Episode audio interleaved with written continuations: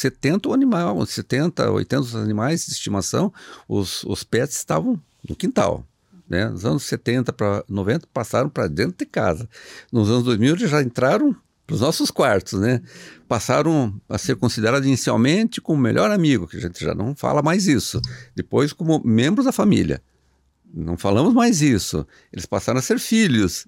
E eu diria mais, com a pandemia, nós tivemos um fenômeno muito importante da, da, da presença dos, dos, dos pets para dentro das nossas casas.